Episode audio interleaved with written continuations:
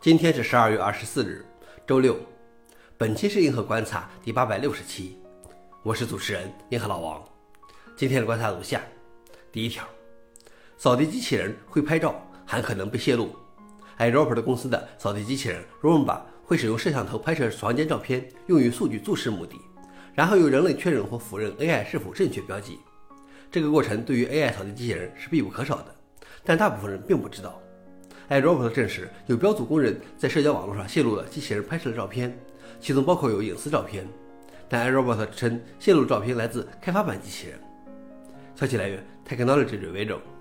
老王点评：可能你会知道，家庭监控摄像头会被劫持或泄露视频或照片，但是你可能不会想到，那么低的角度还有一只摄像头。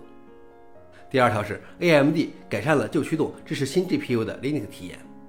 如果使用新的 Radeon GPU，但运行的是过时的内核或缺乏必要的固件支持，那么用户体验可能不太理想，比如出现屏幕顿结或系统出现无反应的情况。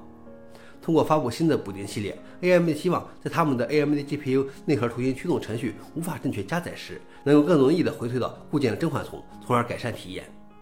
消息来源 f o r e n i x 老王点评：这显然对于使用新的 AMD GPU 的用户来说是一个良好的体验。最后一条是，Fedora 38计划支持统一内核镜像。统一内核镜像 UKI 是由 systemd 倡导的，用于更好的保护和信任 Linux 发行版。UKI 是由内核镜像、initrd、UEFI 从根程序组合而成的。Fedora 38提出了支持 UKI 的一些计划，不过将整个发行版迅速切换到统一内核是不现实的。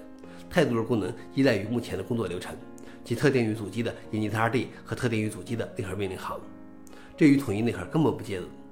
Fedora 初始阶段的重点是将 UKI 作为用户可以选择的子 RPM。消息来源 f o r e n i x 老王点评：这个统一内核镜像颇有 systemd 的精髓，就是啥都管，啥都放一起，啥都二进制。好了，以上就是今天的硬核观察。想了解视频的详情，请访问随附链接。谢谢大家，我们明天见。